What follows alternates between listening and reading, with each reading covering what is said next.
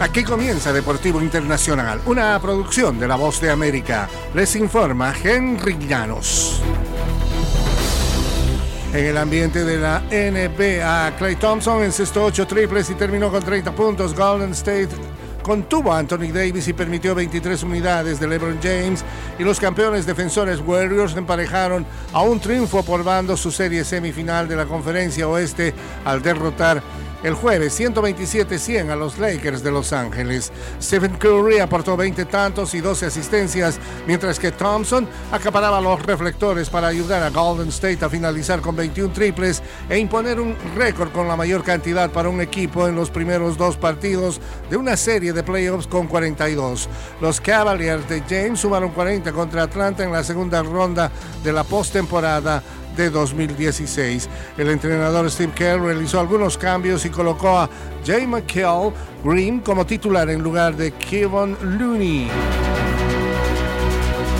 Lewis Hamilton arremetió el jueves contra la normativa anti-LGBTQ aprobada por la legislatura del estado de Florida y criticó la controversial ley No digas gay con una conferencia referente a la opresión en Arabia Saudí. No está para nada bien, dijo el siete veces campeón de la Fórmula 1 previo al Gran Premio de Miami este fin de semana. Apoyo a aquellos que están acá en la comunidad. Espero que puedan continuar firmes y resistir. Llevaré el arco iris en mi casco. Esto no es distinto a cuando estábamos en Arabia Saudí. Hamilton, único piloto de raza negra en la Fórmula 1, usualmente usa su plataforma para pronunciarse sobre problemas de justicia social, racismo, derechos humanos y protección de la comunidad LGTBQ. El británico de 38 años se expresa abiertamente mientras compite en países con cuestionables historiales de derechos humanos. Y debajo de un mural gigante de Diego Armando Maradona, los hinchas celebraron el título de la Liga Italiana como si habrían estado en el partido cantando, saltando y prendiendo bengalas.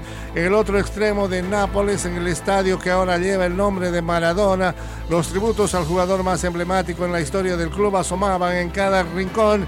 El jueves en la noche, su rostro estampado en pancartas, banderines y bufandas, como lo describió el técnico de Napoli, Luciano Spalletti, Luego, el eh, Partenopei selló su primer título de la Liga Italiana desde que Maradona dirigió al club en los campeonatos de 1987 y 1990. El legado del mito argentino marcó la diferencia. Y hasta aquí Deportivo Internacional, una producción de La Voz de América.